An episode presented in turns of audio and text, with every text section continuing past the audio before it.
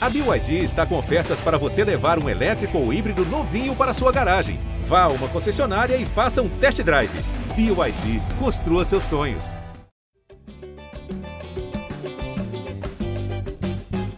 Hola, hola amigos de GE Flamengo, episodio especial de Libertadores y acá estoy yo, Caê Mota, para apresentarles o episódio que diz Soy Profeta. Minha galera, eu falei com vocês no último episódio, episódio 162, agora 163, não tinha por que ter desespero, não tinha por que ter arrasado, não tinha por que tanta preocupação. O Flamengo voltou ao curso normal das coisas, goleou o Olímpia no Paraguai, já é semifinalista na Libertadores, que eu comecei empolgado, comecei querendo botar mesmo o meu na reta, já é semifinalista da Libertadores. Eu estou aqui com Arthur Mullenberg, Felipe vai falar bastante sobre essa partida em Assunção, no Paraguai, que deu ao Flamengo essa larga vantagem de três gols para se garantir, para enfrentar ou Barcelona de Guayaquil ou Fluminense na disputa por uma vaga em Montevidéu. E a gente vai falar muito sobre Gabigol, sobre exibição, sobre o lance do Arrascaeta, sobre VAR, sobre muita coisa boa e uma coisa negativa, que é o episódio de racismo que envolveu mais uma vez uma delegação brasileira em episódios, em partidas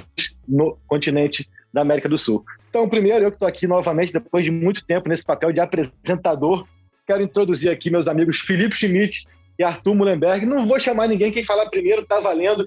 Muito bem-vindos é com vocês. Bom dia aí para todo mundo. É um jogo assim animado, né? Primeiro tempo principalmente foi, eu estava até conversando com o Arthur aqui antes de começar que foi uma hora de primeiro tempo, né? Aconteceu de tudo. Eu acho que o Flamengo soube, soube atuar aquele padrão Libertadores, né? Aquela pressão inicial o Flamengo segura, vai se soltando aos poucos, consegue fazer um gol, meio que controla o jogo ali. O Olímpia abusando muito de bola, bola jogada na área, né? Tanto que o gol dele sai assim.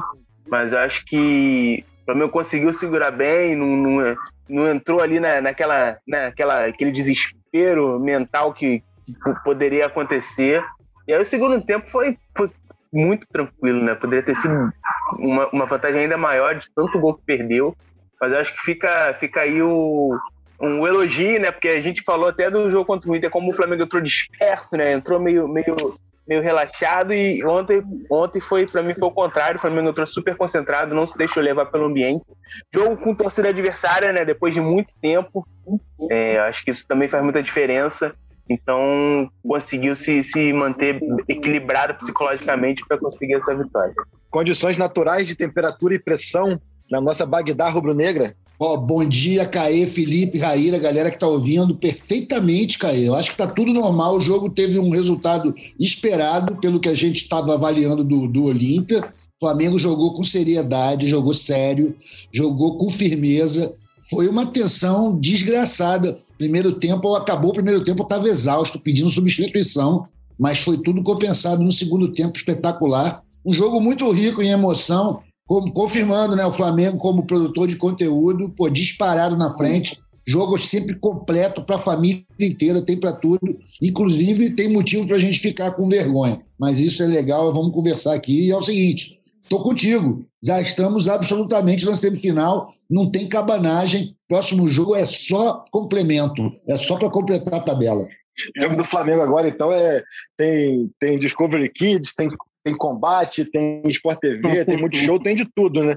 Programação completa. É, eu aqui no meu papel de apresentador e comentarista vou me permitir começar a falar do que, do que eu achei do jogo.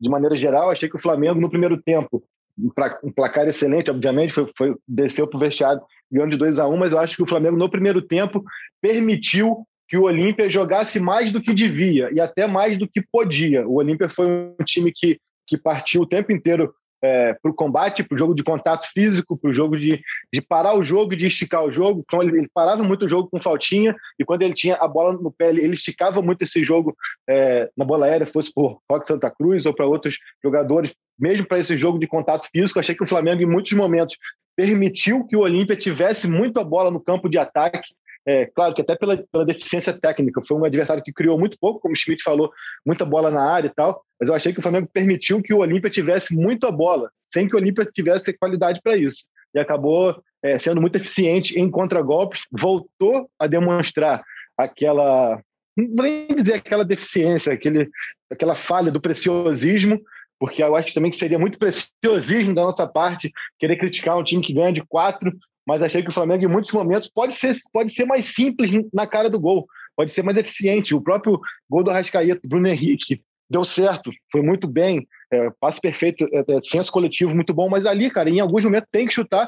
E o principal para mim, que me chamou muito a atenção, foi no lance do pênalti. Como que o Arrascaeta tá no bico da pequena área e não finaliza? Então, assim, acabou que por conta daquele preciosismo, perdão, Ribeiro, por conta daquele preciosismo do Ribeiro naquele lance, correu-se um risco gigantesco, porque por conta daquele calcanhar desnecessário e até maldado, é, poderia ter saído uma expulsão do Felipe Luiz e tudo mais. Acabou que o Rascaeta conseguiu consertar ali, é, acabou sofrendo pênalti, o VAR teve uma intervenção perfeita, que a gente tem que pontuar também daqui a pouco aqui sobre isso, de que muita gente fala ah, é, ajudado pelo VAR, ou beneficiado pelo VAR, com a interferência do VAR, acho que o VAR ele corrige, ele não ajuda ninguém, ele corrige, Imagina quantas eliminações Flamengo, Fluminense, Atlético Mineiro, Cruzeiro, São Paulo, todo mundo não teve em Libertadores e outras competições por conta da ausência do VAR. Um lance como aquele ontem, o Flamengo poderia ir para o intervalo, talvez mudava o jogo, né? talvez né? 1 a 0 mudava completamente. Então, assim, acho que a gente vai pontuar daqui a pouco, mas falando de performance, eu achei que o Flamengo, no primeiro tempo, permitiu demais que o Olímpia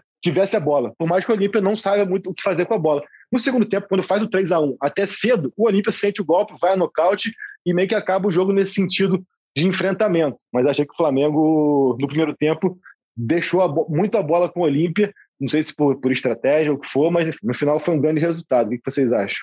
É, eu acho que mentalmente cara, o Olímpia estava bem preparado, cara, porque eles jogaram, eles, mesmo tendo um futebol pequenininho, eles jogaram como um time grande, claro, tinha torcida, estava em casa. Mesmo o Flamengo sendo esse terror do continente, eles não se, até sair o terceiro gol, eles criaram muito confusão, estavam ganhando muitas divididas, sobrecarregando demais o Felipe Luiz. Felipe Luiz ficou ali no sanhaço várias vezes. Aliás, esse cartão dele, depois a gente vai entrar em maior de detalhes sobre a arbitragem, né, cara? Cartão injusto, principalmente o amarelo que ele levou, foi o cara que sacudiu ele, jogou ele no chão e ele levou o cartão amarelo. O juiz meio que quis dar uma coxambrada, na minha impressão, mas o Flamengo manteve a firmeza, isso foi legal jogou como um time que ganha Libertadores, não se deixou levar pelo clima que era totalmente localista para o time da casa. Ô Arthur, e aquele esse lance aí que o Caê fala, né, que é o, o pênalti da Rascaeta, que, que anula a expulsão do Felipe Luiz, é, aquilo ali, o torcedor flamenguista, quando viu, quando viu aquilo acontecendo, acho que nem acreditou, né? Porque em, em, outras eras era, era, era, era, o roteiro do desastre, né? Exatamente, pô. Deu tudo ao contrário do que a gente imaginava. Ali era para ser expulso o Felipe Luiz, ser dois pênaltis pro Flamengo, mas, contra o Flamengo. Mas deu tudo certo é. no final. Beleza, pô. Saiu o gol de Olímpia, virada no primeiro tempo, em outras eras era isso. Agora, a gente tem que agradecer ao pessoal da transmissão da Comembol, porque de imediato eles passaram o lance do Léo Pereira e ficou muito claro que foi fora da área. Porque quando o árbitro faz o sinal do VAR, a primeira percepção é de que seria o lance da, da mão do Léo Pereira, né? E aí, depois, quando ele passa logo o replay, quando ele passa o replay, quando o árbitro ainda está correndo, a gente consegue perceber que a mão foi fora da área. Se foi fora da área, não é passivo do VAR ser chamado. Agora, antes de entrar no, no VAR, queria falar um pouco mais sobre isso. É, Schmidt, sobre jogo, sobre tática, sobre comportamento. Achei que o Flamengo, como disse, deixou muito a bola em alguns momentos com o Olímpia, mas é, falando de, de coisa boa, assim, é, esse, esse trio ofensivo, principalmente, que a gente falou muitas vezes por quarteto, mas cada vez mais se, se destaca pelo trio ali. É, o Renato trouxe uma anarquia importante ali, né, cara? É uma anarquia de. Parece que eles, eles têm total liberdade para se buscar e para girar no né, posicionamento. Então, acho que isso ficou muito marcante ontem. Muito, muitos momentos, quem, quem infiltrava era o Rascaeta, o, o, o Gabi voltava para tentar é, armar jogada e tudo mais. O Bruno sempre é, voltou a uma boa forma, assim, muito importante, né? É, acho que tem muito do dedo do Renato. De repente, até a gente falava muito isso, os mais velhos como nós, é, do Andrade, que teve o mérito de não atrapalhar em 2009. O Renato, uma percepção assim, já que a gente não vê treino, ele também chegou e falou assim: ó, se divirtam, façam o que vocês acharem que devem fazer. Eu acho que isso já é um grande mérito também, né? Diferente do cara que quer botar ali é, o quadro, botar os cones ali, faz aqui, faz ali, faz aquilo, faz o, faz o G, faz o J, faz o A e MCA, né? O cara faz ali e fala: vocês três brinquem. Você achou? E foi justamente o que os outros dois técnicos fizeram, né? É uma abordagem completamente oposta. Acho que tanto o dono quanto né? é, quando chegaram, eles quiseram impor uma forma de jogar é, e o Renato faz exatamente o contrário. Né? O Renato ele faz, pelo menos assim, o que a gente vê, né, é, é, parece uma abordagem mais simples e que funciona. É, uma coisa que eu acho que, cara, acho que faz muita diferença para mim é o Arrascaeta centralizado. Não é invenção do Renato, ele já jogou assim algumas vezes, principalmente com o Domi, com, com o Rogério Menos. E assim, ele Como que ele jogou assim, né? É, é, é, ele é 10 assim, de alma, né, cara? Ele sempre foi cara, 10 de alma. É como ele, ele centralizado, ele centralizado, assim, o time melhora muito, porque ele tá em todos os cantos, ele, ele aparece para tabelar na direita, aparece na esquerda, avança, finaliza mais, assim, para mim é a posição dele. Claro que ele, pô, ele fez estrago jogando aberto pela esquerda, mas centralizado acho que ele faz, ele produz muito, muito mais pro time, sabe? E é, é como ele tá jogando com o Renato desde o início e, e para mim é, é, é, uma, é uma das grandes sacadas do Renato, apesar de não ser né, uma invenção dele, acho que ele fixar o Arrasqueta ali, para mim, fez muita diferença. O Bruno ontem foi muito bem, tu falou, Caê. Acho que ele não perdeu um lance. Que ele levou vantagem em todos os lances dele no, no, no jogo. E o Gabigol é aquilo, né? O Gabigol é o cara de movimentação. Muitas vezes a gente vê ele saindo da área para pegar a bola para jogar. O passe dele para o Bruno Henrique no primeiro gol mostra um pouco isso. E eu, é, eu, eu, concordo com você, assim, é um, é um tri, cada vez, cada vez mais é um tri, né? O Everton Ribeiro, pelo menos em números, não, não, não chega tão perto. Acho que o Everton ainda está tendo um pouco esse problema de preciosismo, como você citou do, o lance do pênalti. Às vezes ele complica muito a jogada. Se ele jogasse um pouco mais simples, acho que ele seria mais efetivo. Apesar dele ter melhorado nos últimos jogos, melhorou com o Renato. E é isso. Acho que é uma abordagem um pouco mais simples do Renato, mas cirúrgica, né? O caso do Arrascaeta, para mim, é o maior exemplo. o Renato tem mostrado mesmo essa baixíssima capacidade de atrapalhamento, né? Ele deixa o time jogar muito à vontade. Inclusive, quando joga com jogadores que estão nervosos, que estão sem moral, ele faz o cara, ele dá tranquilidade para a galera trabalhar. Isso é inegável. É uma das qualidades dele. Como a gente tinha falado aqui em outros programas, né, cara? ele não está tentando inventar a roda, ele tá, não está tentando consertar o que não está quebrado. Está tentando tá, tá, trabalhar onde a gente está precisando mesmo. E uma pena que o Everton Ribeiro não esteja acompanhando o nosso trio. Pô, ontem ele tomou muitas decisões erradas, teve chance de fazer gol, errou passos que ele não costuma errar.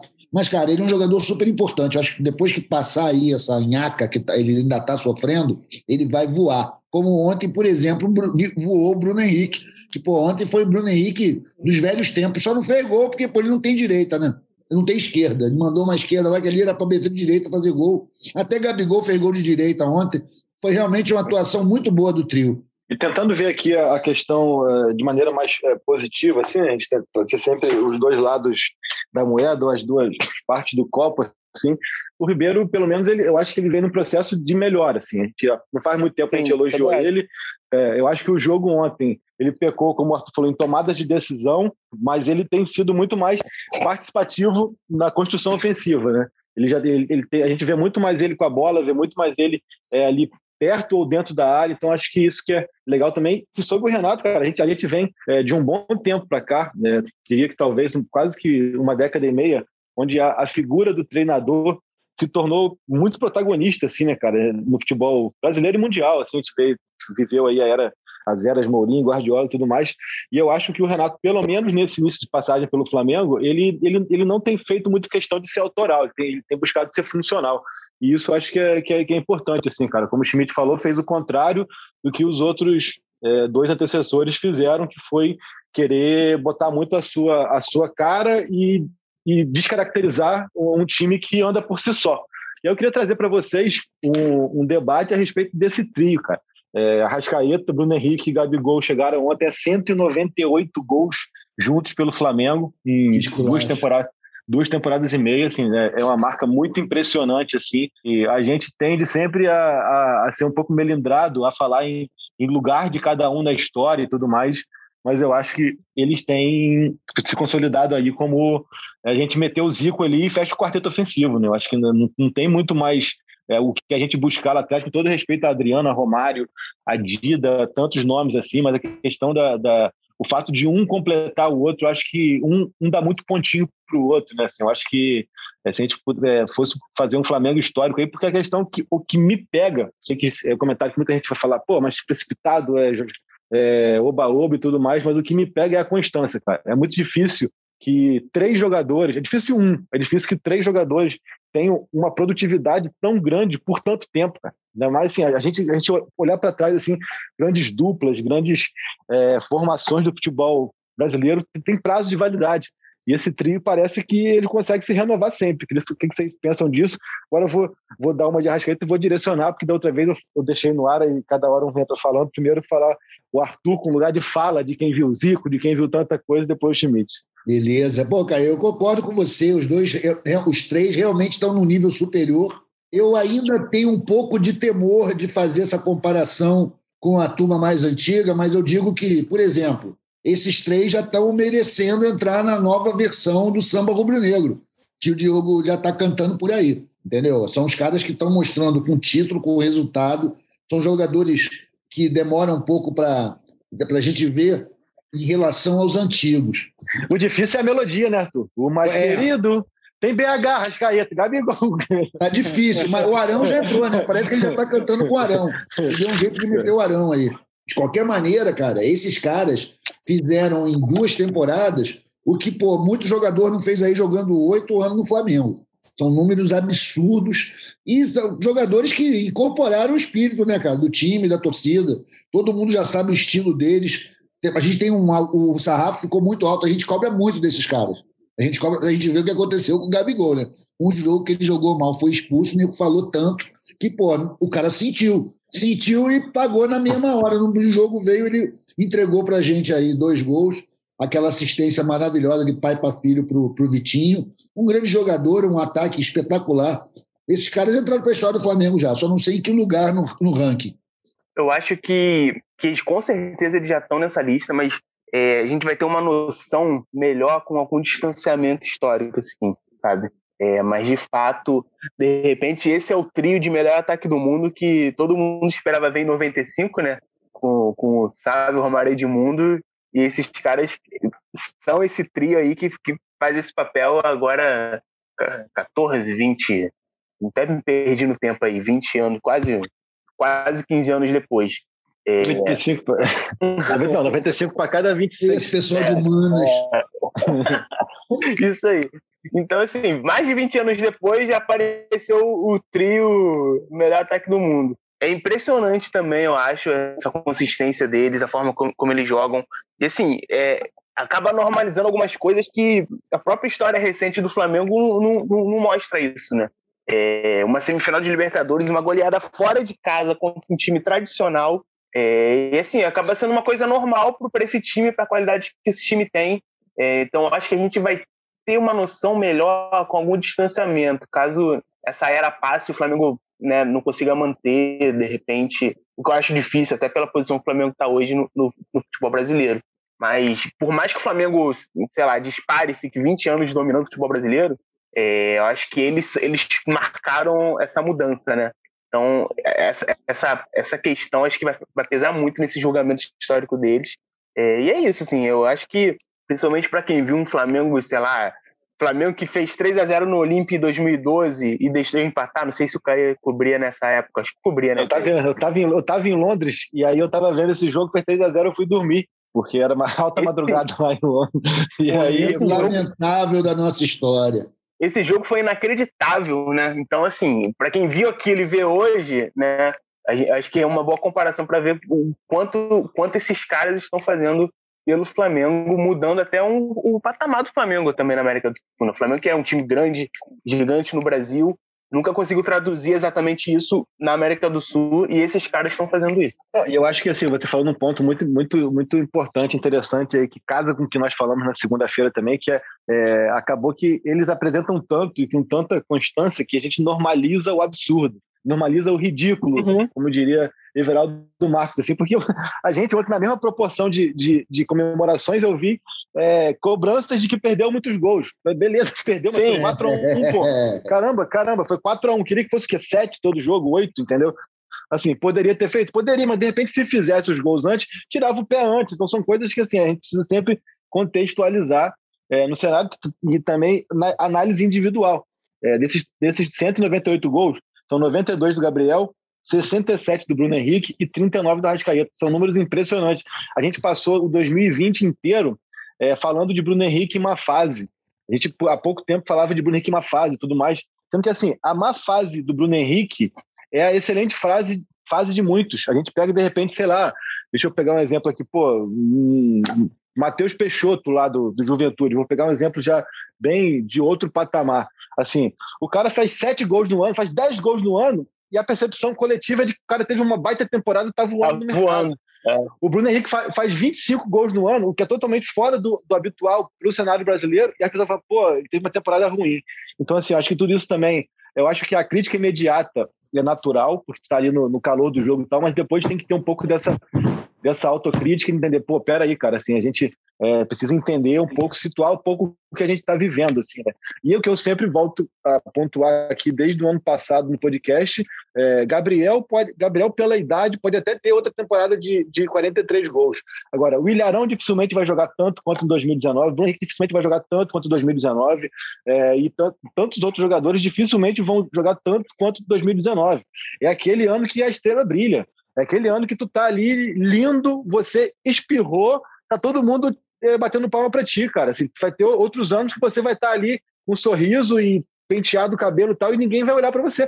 A questão é muito essa, assim, cara. Assim, o 2019 não pode ser referência nem para o Flamengo, nem para os jogadores. Aquilo ali foi o tal do ano mágico, o ano fora da curva. A gente tem que, que, que fazer as avaliações a todo momento comparado com o que é regra, não com o que é exceção. E na regra, é, a constância e a regularidade desse time é uma coisa absurda, impressionante. Queria trazer já agora aqui para a gente, então, o tema arbitragem, VAR e tudo mais, passando já desde o lance do Arrascaeta com o Salazar, que eu vi muitos comentários ali na rede social, até de, de pessoas que, que, que eu gosto muito, é, querendo insinuar que teria sido uma agressão, assim. Acho que a gente che chega a um ponto onde qualquer comentário, seja de defesa ou de ataque, soa como clubista. Né? Então, assim, é, é, é difícil é, pontuar isso porque eu não gosto que pontue comigo, assim, porque eu procuro evitar muito isso. Mas é, é, eu achei, na minha percepção, oportunista e até maldoso, assim, porque um jogador com a característica do Arrascaeta, com o histórico do Arrascaeta, é, que não tem um histórico de maldade, de reagir, de nada, eu não consigo ver nenhuma possibilidade de maldade naquele lance. alguém postou, e eu eu copiei e postei também um frame onde no mesmo segundo você tem o Arrascaeta com a mão baixa girando e depois com a mão na cara do, do rapaz. Então, assim, nem que ele fosse o Ebert Conceição lá, que, que velocidade de disparar um cruzado é essa, assim, não tem como, assim. Eu acho que ele vem, faz muito um movimento natural de dominar e cortar para dentro e o movimento do corpo não tem como se fazer aqui. Se ele faz aquele movimento é, sem fazer, sem trazer o braço, ele vai cair igual o Boateng, chapado para trás.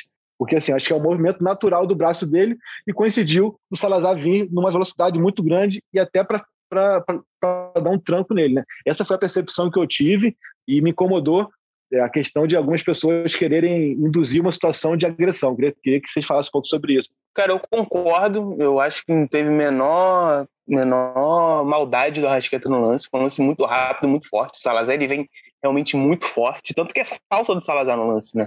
Tanto a reação depois dos próprios jogadores do Olímpia mostra que pô, foi, foi foi completamente sem, sem intenção do Arrascaeta, não teve, né, não teve nenhum maior bololô ali com o Arrascaeta, depois o Arrascaeta depois do jogo. Não, depois que o Salazar sai, tem um, tem um momento ali, não sei se é o início do segundo tempo, ou se é logo depois que o jogo é reiniciado, que o, o Arrascaeta ele para, ele conversa com o Orteman, que é o técnico do Olímpico, que é o Uruguai também, depois vai no banco, é, abraça alguém. Então, assim, a própria reação dos jogadores, assim, acho que já, já mostra que não foi intencional do Arrascaeta. Agora, eu achei até estranho um lance assim, em tese normal de jogo, o, o, a consequência, né? O cara teve traumatismo craniano, teve que ir para um hospital, tá sendo cuidado. É, até desejar aí melhoras para ele. É, mas acho que ninguém esperava que, que daquele lance sairia um, uma situação tão, tão complicada pro, pro Salazar. Pô, quando pega aqui, aqui né, nessa carninha abaixo do nariz aqui, o pessoal que é do Krav Maga aí, da, das artes marciais, sabe? Acho que quando pega nessa, né, nessa, nessa parte do lábio aqui, bem abaixo do nariz, é uma parte que, que, é, que é muito sensível na questão até do, do, do cérebro, né? Ah. Não sei se posso estar falando bobagem aqui, mas aqui é uma parte muito sensível, assim, de nocautear mesmo, né? Ah, não sei se o Arthur si, nosso... cara, foi pô, uma demonstração visual da terceira lei de Newton, sacou? O cara veio muito quente, a reação do Arrascaeta foi natural. E se o Arrascaeta tivesse essa capacidade de nocaute, cara, o Uruguai já tinha três medalhas de ouro no boxe sabe? Não é assim. Ele não é a onda dele, ele é um cara que a gente vê que não é, não é a dele dar porrada nos outros. Ele tá mais lá para apanhar do que para bater. Foi totalmente involuntário, o cara deu azar, pô, acontece. E você vê, os jogadores mesmo que estavam ali no lance, ninguém foi em cima dele tentando vingança ou, ou jurando ele. Foi um jogo normal, claro. Aquilo inflamou muito o time do, do, do, do Olímpia, né? Os caras ficaram bolados. Normal, deu uma, um companheiro machucado saindo de, de ambulância, todo mundo fica nervoso. Mas, cara, o cara que mais se impressionou com aquele momento foi o juiz, que a partir dali começou a ir muito na onda, na gritaria do, do Olímpia. Na minha opinião, foi o principal prejudicado com a porrada. Claro, o cara também que está lá todo arrebentado no hospital. Mas o juiz perdeu completamente o controle do jogo a partir dali. Eu achei também que assim, é, é, a própria, a própria, o impacto foi muito mais depois que, que, que as pessoas viram o resultado do que na hora, assim, né? Não é tipo quando você, quando você, tem, uma, quando você tem uma dividida e aí todo mundo já parte e pô, que negócio é esse, tal, sei lá o quê. Não, foi um lance ali que passou batido e aí quando viram que, que, que o Salazar ficou no chão e não reagia, não reagia, aí sim caiu a ficha que tinha pegado no lugar ali é, é, mais delicado. Muita gente comparando com o lance do Nacho, acho que é um lance totalmente nada a ver, assim, por mais que o do Nacho também tinha sido sem querer, mas o Nacho ele faz uma ação defensiva, é, movimento defensivo não de autodefesa, mas de defesa da ação do, do River. Então ele faz um movimento ali realmente para defender. E aí acaba que ele, que ele, mesmo sem querer, tem uma entrada mais forte. O Raqueta não. Ele faz um movimento natural que choca no cara. Então, assim, por isso que eu, que eu acho que. Acho não, tenho certeza que não houve nenhum tipo de maldade assim. E acho que a, nós, como formadores de opinião, precisamos reforçar isso, cara, porque é, vi ontem muita ironia, muita coisa assim, de, de pessoas que acabam, às vezes, é, induzindo uma situação que não precisa, cara, não precisa. A gente está aqui para elogiar quando é para elogiar, para criticar quando é para criticar. Segunda-feira a gente criticou para caramba o Gabriel e tal. Então acho que é bom pontuar isso. E passando para o VAR, né? É, vou até deixar mais para vocês falarem antes de mim, mas é, digno de parabéns, assim, um pênalti que se passa, se passa batido, ninguém ia sequer reparar que houve o pisão, é, ou mesmo com o pisão, muita gente vai achar que, que não precisava ser marcado, então achei de parabéns a conduta do VAR, assim, de, de, de, ser minucioso, né? Foi bem minucioso no lance, no detalhe, pegou o pênalti que foi determinante não só para a partida, como para a eliminatória. É um lance, assim, que vai, vai mostrar nos cursos de arbitragem a importância do VAR, porque é, um, é o que mudava, mudava todo o jogo, né? Que tem o pênalti, depois tem a expulsão do Felipe Luiz. Então, assim, para mim é um exemplo perfeito de como o VAR vem, pode contribuir para um jogo de futebol. É, eu achei que o VAR demorou um pouco para entrar em ação, cara. Eu não, eu não sou dos mais fanáticos dizendo sempre que foi pênalti do Flamengo, mas o lance, para mim, na hora que rolou, já falei, ué, não vai dar nada. Tanto que eu pensei, quando ele tirou o cartão para retirar o cartão para o Felipe Luiz, depois do VAR, eu achei que ele ia expulsar o zagueiro do, do, do Olímpia, que era aquele maluco de cabeça raspada que já tinha dado uma pegada antes e levado o cartão amarelo. Mas no final deu tudo certo, o VAR finalmente funcionou a nosso favor, só que eu acho que com lentidão, podendo criar uma confusão terrível se, pô, se o cara marca aquele pênalti do outro lado e depois é chamado para o VAR e inverte tudo, cara, nem pensa. Ia ser muita confusão. E a questão, assim, também é, é, nesse caso, eu queria também pontuar aqui a, a postura do Olímpia, né, cara? É, que soube interpretar, por mais que depois tenha, tenha tido é, reclamação em coletivo e tudo mais, e a, a, alguns posicionamentos assim, mas no decorrer ali foram, foi um comportamento totalmente esportivo, desportivo, assim, é, de que eles entenderam o processo, assim, entenderam as tomadas de decisão. Eu imagino se isso acontece no brasileiro, fuzuê que não ia dar de gritaria na arquibancada, no banco de reserva, gente gritando e pulando em cima do vai, dando bico e, e jogando videogame e tal. Então, Vai ficar mais uns 20 assim, é... minutos parado. Nossa, Se cara. São então, assim, Januário, porra.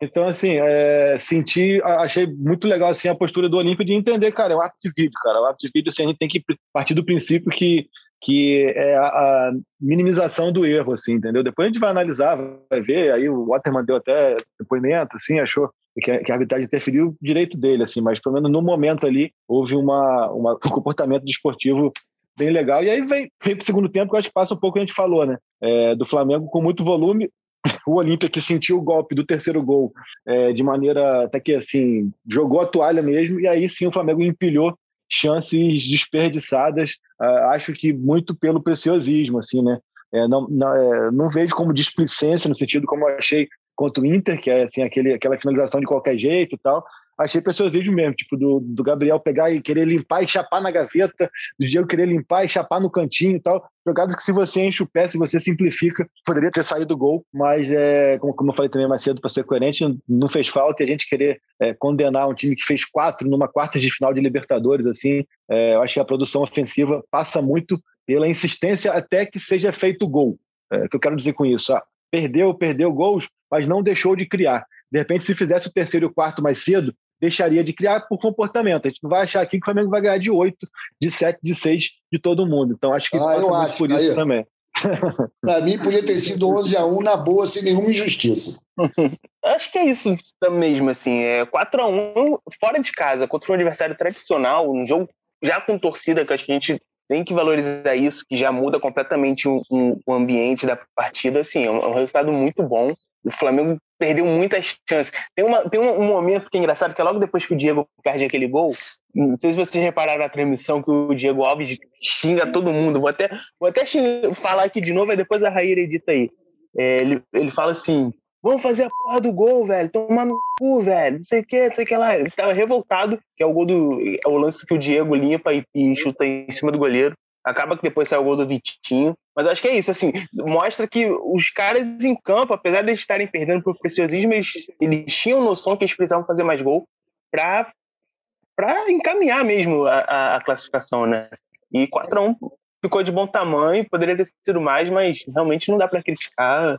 Até pelo, primeiro, pelo segundo tempo, que eu achei que foi muito tranquilo do Flamengo. O Flamengo conseguiu dominar o Olímpio, o Olímpio ele realmente meio que né, jogou a toalha. E assim, as substituições foram boas, o Michel entrando, o Michel também perde um gol ali, ele dá aqueles dribles dele, chuta para fora. Então acho que ficou de bom tamanho.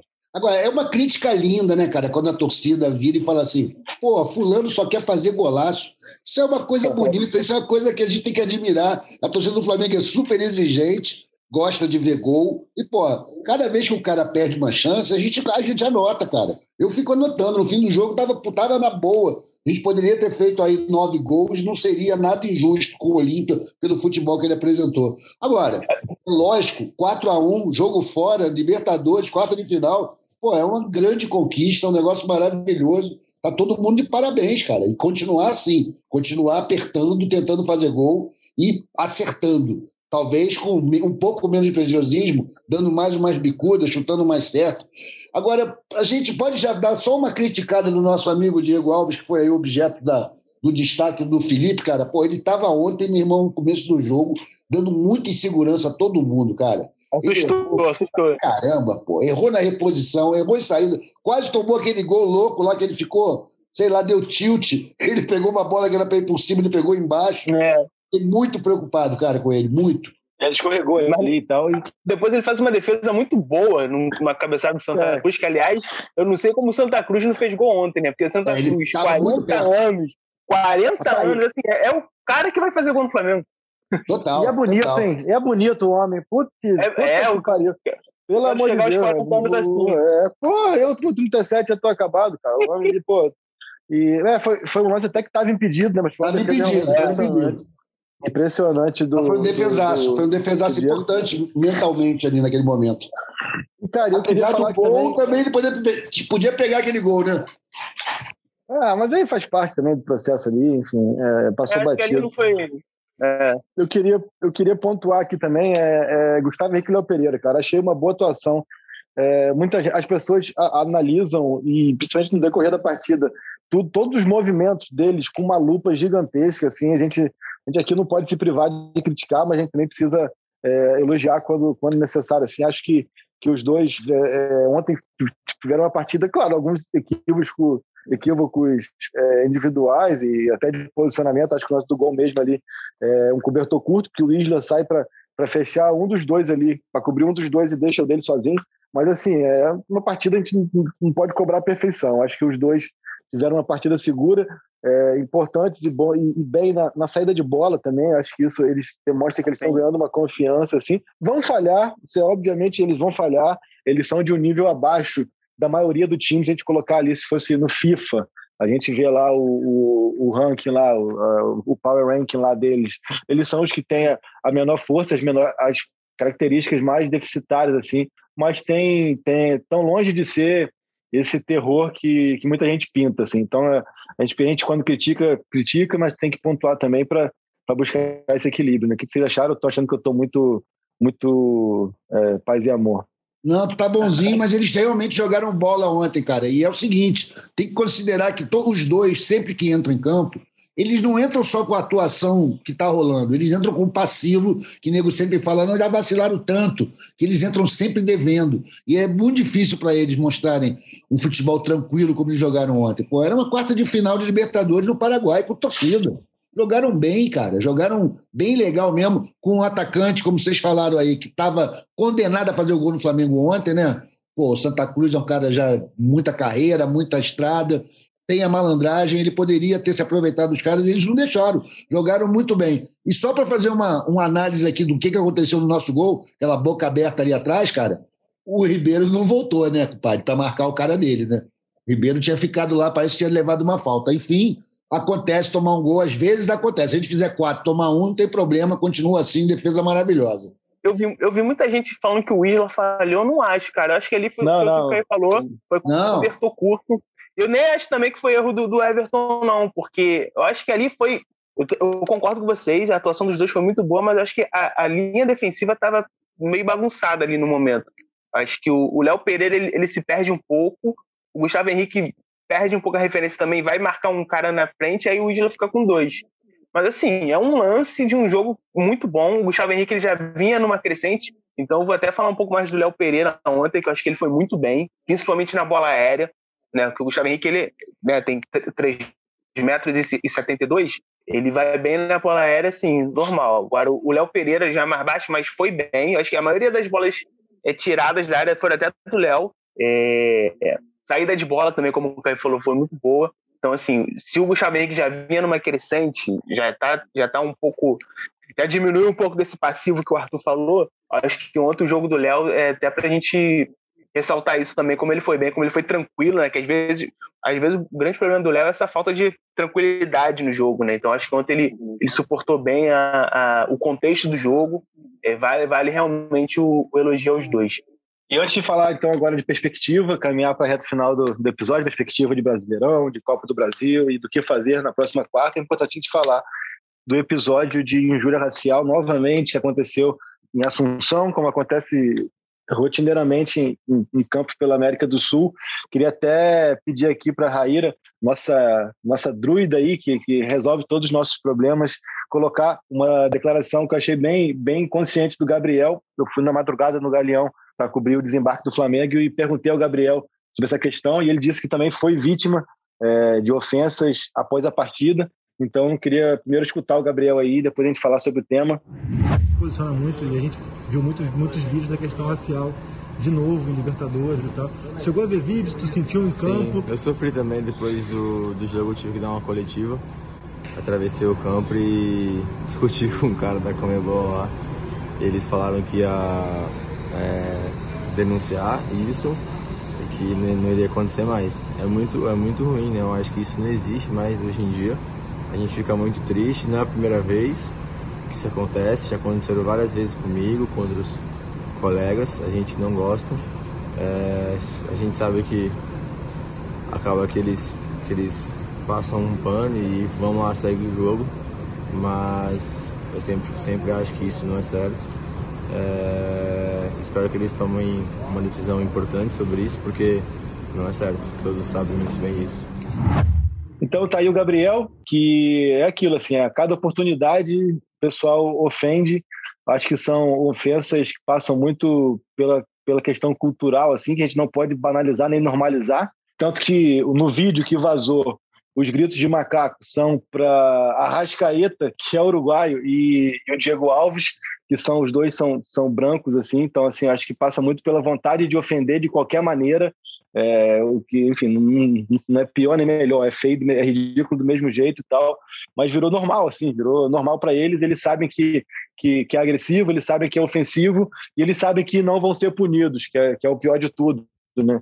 Então acaba que é rotineiro isso em todo jogo praticamente, ou pelo menos para também não ser injusto, em toda edição de Libertadores tem três, quatro, cinco episódios como esse e é, é ridículo, não cabe, não é nem dizer, a gente também acaba muito na vício de linguagem, não cabe mais, não, é não cabe mais, nunca coube e a gente tem que cada vez mais pontuar isso porque é, é uma coisa ridícula, patética, absurda e é crime, né? O caso do Gabigol foi, foi depois do jogo, acho que quando ele estava quando ele estava indo para coletiva, ele disse. Isso, ele teve que atravessar o campo aí uma galera ficou xingando ele. Teve o caso, o, o caso, assim, pelo, pelo que a gente, eu conversei com o pessoal lá, o caso principal foi com Gabriel Batista, começou no, no fim do primeiro tempo, e aí na volta para o segundo continua, tanto que é o momento que o Renato percebe, porque o, o Mateuzinho, o Rodinei, eles meio que reagem, começam a, a, a gesticular com a torcida também. E aí o Renato percebe e vai falar com o quarto árbitro e com o delegado da partida. Tanto que o segundo tempo atrasa um pouquinho, é, na transmissão não ficou muito claro, mas a gente viu até o Santa Cruz fazendo um sinal negativo para a torcida pedindo para parar. É, parece que o principal alvo foi o Gabriel Batista, ele até se manifestou também na rede social falando sobre isso e eu falou assim, não, não existe mais isso, nunca, nunca existiu já passou da hora de, de, de haver punições é, reais, né, para quem comete isso, para quem segue indo no estádio para fazer isso. E eu, eu passa muito por isso. É, eles sabem que é, é esse é um xingamento que vai, que vai afetar muitos jogadores brasileiros, então eles fazem rotineiramente é, como, como já como recurso mesmo para tirar os caras do, do, do prumo, né? Ontem o Flamengo conseguiu se segurar, mas isso realmente não existe. Cara, essas ofensas raciais em jogos entre sul-americanos são a forma mais estúpida do racismo, né? São os índios xingando é, preto como se fossem os idiotas brancos. E, porra, cara, não tem isso, né? Não cabe mais. Como vocês sabem, aqui no Brasil a gente faz isso também. Isso tem é um fenômeno da América do Sul inteira, né, cara? Que a gente está sempre indo para cima do lado mais fraco, seja o imigrante, seja o cara, o ameríndio, o negro. E, pô, isso aí atrasa o futebol. A América do Sul devia ser exemplo nisso daí. É uma pena que na Europa o nego esteja mais ligado nisso do que aqui. É um, um atraso. O Flamengo tem que sempre que denunciar. Eu fico chateado como aquela história do Gerson no ano passado, né? Esse ano, né? Como ficou mal resolvido esse negócio, como não, não avançamos, é ter sido um progresso. Infelizmente, os compromissos do Flamengo impediram que essa, essa causa fosse levada à frente. O Gerson era um grande embaixador dessa causa. Espero que o Flamengo se, se manifeste fortemente contra isso daí. A questão do sistema, né? É, como diz aquele nosso capitão, o sistema é foda, né, parceiro? Porque, assim, acaba que quando você passa por, por um episódio como esse, antes da, da apuração, antes da, da questão de reeducação social, é, independentemente de, de qualquer coisa, passa-se muito por questionamento, seja, seja do grande público, seja, seja das próprias autoridades, assim, elas questionam muito mais a, a, a, validação daquela, daquela ofensa do que entender que, é, acima de qualquer coisa, tem que ter uma união é, que combata esse tipo de comportamento. Né? Como eu falei ali, até esse vídeo que, que eu vi na, na rede social foi no momento lá da, da, da lesão do Salazar e tal.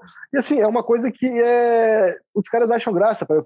Parece que a gente entrou meio que no túnel do tempo, entendeu? Assim, é, são momentos onde a gente se sente no túnel do tempo, onde o cara é, chega de macaco, o macaco e ri pro amigo, assim, ele acha que ele tá, tá, tá tirando a ondinha dele naquele, naquele microambiente dele ali, né, né ele, ele sabe que o atleta não está nem, não tá nem escutando, assim, é, depois de um certo, em algumas situações o cara escuta, como o Gabriel Batista, o Renato foi lá brigar e tal, mas nesse episódio do vídeo ali, o cara nem escuta, assim, mas naquele microambiente dele ali, ele acha que está sendo maneiro, está sendo super é, engraçadão de xingar de macaco, então são coisas que, que cada vez é, a gente fica mais revoltado e é bom pontuar, a gente não pode normalizar. Super idiotas. É, falar um pouco da sequência, né? Agora, jogo contra o esporte, em volta redonda pelo Brasileirão. Depois dessa volta contra o Olímpia, que está resolvida, mas por se tratar de Libertadores e tudo mais, acho que não é o caso de poupar pelo menos não de início, né? Por, pelo peso histórico da competição e do jogo e tal, assim. Mas o Flamengo tem agora aí, é, falando mesmo de desafio esportivo, né? é, um confronto importantíssimo contra o Grêmio, mas para mim, mais ainda, tem essa caça ao Atlético e ao Palmeiras. Né? É o fim de semana onde os dois se enfrentam, então se torna ainda mais emergencial para o Flamengo é, vencer o esporte. O Flamengo que hoje está a 10 pontos do Atlético, né? mas com 6 a disputar aí além do, do Galo. Então pode encurtar essa distância para 4. Falar um pouco sobre isso, o que, que vocês fariam? Vocês é, cogitariam já poupar em Brasília ou não? Tem que ir para o pau todo mundo logo, até porque poupou com o Fabc e não deu muito certo. O que, que vocês vislumbram, vislumbram aí para esse final de agosto é, do Flamengo nessa caça ao Atlético? Eu vou atrapalhar o Felipe aqui, eu vou na frente. Cara, eu acho que o Flamengo tem que fazer o seguinte: primeira coisa é Renato chamar a galera dele e ver a estatística. A estatística é o seguinte, cara: não treine muito, evite o excesso de treino. Bota o time titular para jogar, nada de botar os, os come-dorme. Os come-dorme pode jogar o jogo de volta contra o Olímpia. Sacou? O jogo o time do ABC joga contra o Olímpia. Contra o esporte, vai com força total, acaba com eles para qualquer palhaçada, porque a gente vai estar tá voltando ao Raulino, que é um problema. A gente tem muitos momentos ruins naquele estádio, apesar do gramado estar maravilhoso.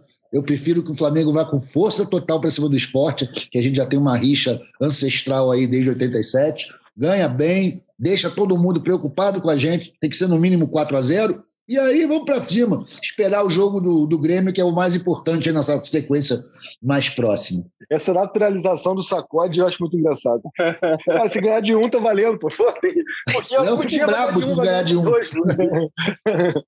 Ô, Arthur, mas eu vi muita gente ontem, quando, quando, quando a gente fala que, que a classificação está encaminhada, lembrando lá do Papai Joel em 2008, né? América do México. Cabanagem, nem o amor de Deus. Né?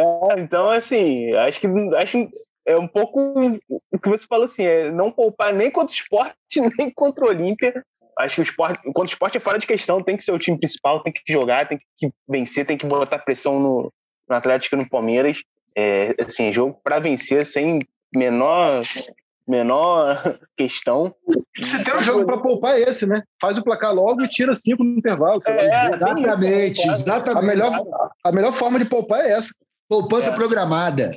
É isso aí. E aí, contra o Olímpia, de repente, troca um, um Felipe Luiz que está cansado, né? Alguém que esteja mais num ritmo maior, mas acho que também não tem que dar esse mole, não. Por mais que eu acho muito difícil, né? O Caí já até cravou, né? O Caí já botou na semifinal. Mas acho que poupar, acho que não. Acho que é melhor poupar assim, para é, garantir o resultado e poupar no segundo tempo do que se ela entrar com um time reserva. Acho que isso aí também é fora de questão. Cara, eu, eu tenho aqui algumas teorias. Quem, quem faz o papel do torcedor aqui é o Arthur, mas eu tenho algumas teorias que, que, que eu acho que vale para reflexão do torcedor. Né? Eu acho que é, futebol você tem que, que, em alguns momentos, poupar energia. Eu acho que o Flamengo, é, em, em, Libertadores, até a gente falou, falou isso na, na época do sorteio, Felipe. O Flamengo em Libertadores, ele não pode se preocupar com fase de grupos. Então, assim, fase de grupos é para atropelar, passar por cima e ponto. O Real Madrid, quando sai lá o grupo dele, que sai o Ludogorets, o, o Ajax e o, e o Borussia Dortmund, ele não fica preocupado, cara. Ele sabe que ele vai atropelar e, e vai classificar. Então, o, o, Flamengo é diferente você chegar e fazer, tem que cumprir. Agora, para a torcida, meu irmão, ó, é o seguinte, cara, não vale a minha reação, a minha preocupação, esse tipo de, de, de confronto. Acho que o Flamengo, é, nessa chave da Libertadores, principalmente até as quartas, depois você pode pegar Barcelona, que eu acho que é um time bem arrumadinho, e o Fluminense é um clássico, né? Mas pelo menos até aqui, o torcedor do Flamengo é, sensato, que é difícil, né? qualquer torcedor sensato, é, não tem por que se, se preocupar com defesa e justiça e Olímpia. Se por acaso vier a ser eliminado, que aí é futebol, é uma outra situação, aí entra no, pacote do vexame. Agora, se preocupar com isso, pelo menos eu, eu acho que não deve se preocupar. Então, assim, está é, tá classificado já e, e, eu acho que são boas as chances de ir para Montevidéu. O Flamengo é favorito, seja contra o Fluminense ou seja contra o Barcelona. E é importante Sim. que o Flamengo se, posi se posicione como tal. Ser Tem favorito, não, ser favorito não quer dizer que você, que você não precisa jogar bem, não precisa ganhar e tal. E o que aconteceu domingo foi um baita de um chacoalhão para isso. Agora, é super favorito. Então, assim, acho que o Flamengo acho que passa isso muito por, por planejamento, né? Agora, pela sequência, vamos ver se vocês me ajudam. É esporte, Olímpia, Ceará, Grêmio, Santos, Grêmio Atlético Goianiense, né? Acho que é essa sequência. É, acho que, assim, é uma sequência totalmente é, palpável, assim. E agora, é, só para encerrar o episódio, na segunda-feira eu participei é, do programa Timeline lá na, na Rádio Gaúcha para falar do, é, do jogo contra o Inter e tudo mais. E aí eu até me perguntaram muito do jogo contra o Grêmio. Eu falei que por cultura aqui o tesão da torcida e do clube é muito mais o Brasileirão do que a Copa do Brasil, né? É, ao contrário de lá, o Grêmio, por exemplo, é um clube que prioriza sempre as Copas, é, seja com o Renato, Filipão, quem quer que seja. Queria saber se vocês têm mesmo essa percepção também, assim. É, vocês, se fosse para escolher priorizar e tal, vocês iriam no caminho, entre aspas, mais fácil, que seria a Copa do Brasil, ou vocês iriam no caminho mais tortuoso e delicioso, que seria buscar esse Brasileirão, assim, cara? Porque é bom pontuar também aqui, galera, deixa assim como eu profetizei a questão da, da classificação, que é fácil profetizar, é, o Flamengo não vai ganhar tudo. Então, assim, vocês precisam entender que em algum campeonato, em algum momento, o time vai perder. E isso não significa o fim do mundo. É, então, assim, é, numa balança, se for para priorizar em algum momento, o que, é que vocês acham é, mais legal? Eu acho que a torcida do Flamengo tem muito mais tesão pelo brasileiro do que pelo Copa do Brasil, né? Total, é brasileiro vem em primeiro lugar, cara. Agora, tudo bem, mas como é uma pergunta hipotética, você só tem que escolher uma para perder, perde a Copa do Brasil. Agora, eu acho que o Flamengo tem condição de ganhar os três. Quando você fala que o Flamengo vai perder mais cedo ou mais tarde, ele pode perder um jogo de ida e consertar no jogo de volta, sem perder, sem desmentir o que você está falando, conseguiu ter a Copa do Brasil, pô. Assim, o que eu acho, é, o que eu falo, se ganhar tudo é um ano mágico de novo, né? E ano mágico não acontece toda hora. Eu acho perfeitamente normal se o Flamengo ficar no meio do caminho em alguma dessas competições. Hoje, eu acho que a competição mais difícil do Flamengo é, ganhar é o brasileiro. A distância nem é tão grande, mas eu acho que o Atlético e o Palmeiras estão muito bem. Né? Não, de repente, não em desempenho, mas estão fazendo os resultados. É, e como o Flamengo tem esses, esses outros torneios, é, acaba com a, com a atenção dividida. É, tem uma questão que a Copa do Brasil é o único título que esse, esse elenco não ganhou ainda, né? Eu acho que isso aí eles também eles levam em consideração. É, mas em termos de prioridade, para mim seria o brasileiro, até ficar claro ali que não vai dar para manter o ritmo. Aí, de repente, é, prioriza as Copas. Né? Libertadores vai sempre ser a, uma prioridade. Mas. Não, assim, hoje. Que dá, quase, não, não, que dá para ganhar, dá. Tem elenco, tem qualidade tem qualidade para isso, assim, quando eu falo assim que vai perder. É, porque, assim, chega um ponto que é fisiológico, cara. E aí é preciso ter inteligência ali, né? tem que ter inteligência na gestão é, de, de, ter essa compreensão. Porque é, é, o tal do olho grande. Pode, pode chegar um momento onde você chegue sem força é, em alguma das competições que você acha importante. Para você seguir essa caça ou essa disputa com Palmeiras e Atlético, você precisa de uma consistência muito, muito grande, assim. Principalmente o Atlético é um time que, que tem mais volume de elenco para rodar elenco, eu acho, com menos queda de nível, até porque é o que eu falo, assim. O Flamengo, é, eu acho que de repente o Vitinho, o Michael, é, o Mateuzinho e outros caras no Atlético, eles rodariam mais fácil porque a disparidade é menor. No Flamengo, se por acaso Rascaeta, Gabriel, Bruno Henrique é, também fossem do Atlético, seria difícil rodar porque a diferença é muito grande. Então, assim, isso que eu acho que é, tem que ter essa atenção. Mas também, é, entre a semifinal do Libertadores e a final, são dois meses, né? É, controle a ansiedade. Né? Ó, não pode esquecer, gente, que em dezembro tem Mundial. A gente está disputando ele, pô. Tudo isso aí está ainda toque. É passar em Montevideo para pegar o tri. É verdade. Tem, tem essa possibilidade. Ano mágico é ganhar o Mundial também. Aí é mágico de verdade, magicão.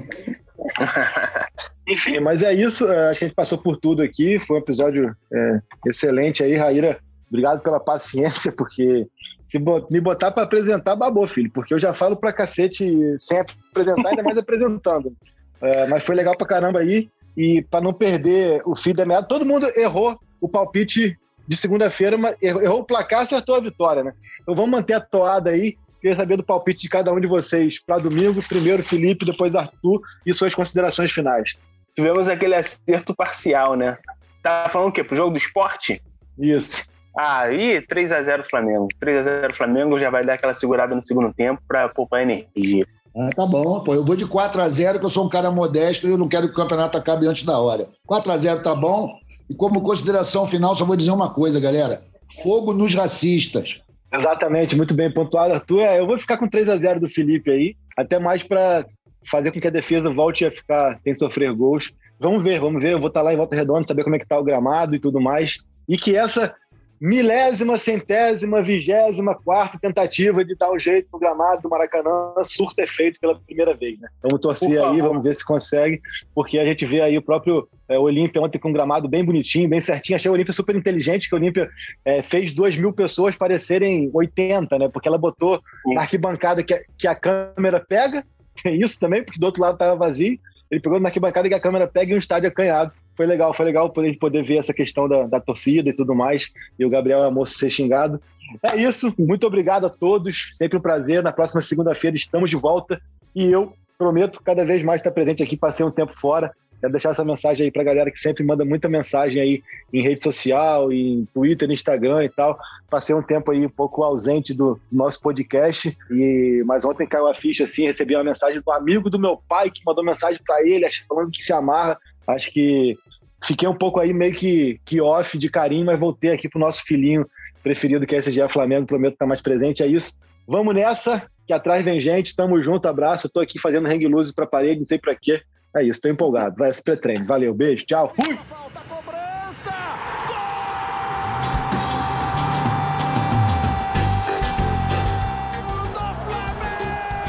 Do rubro-negro, da nação é o GE Flamengo.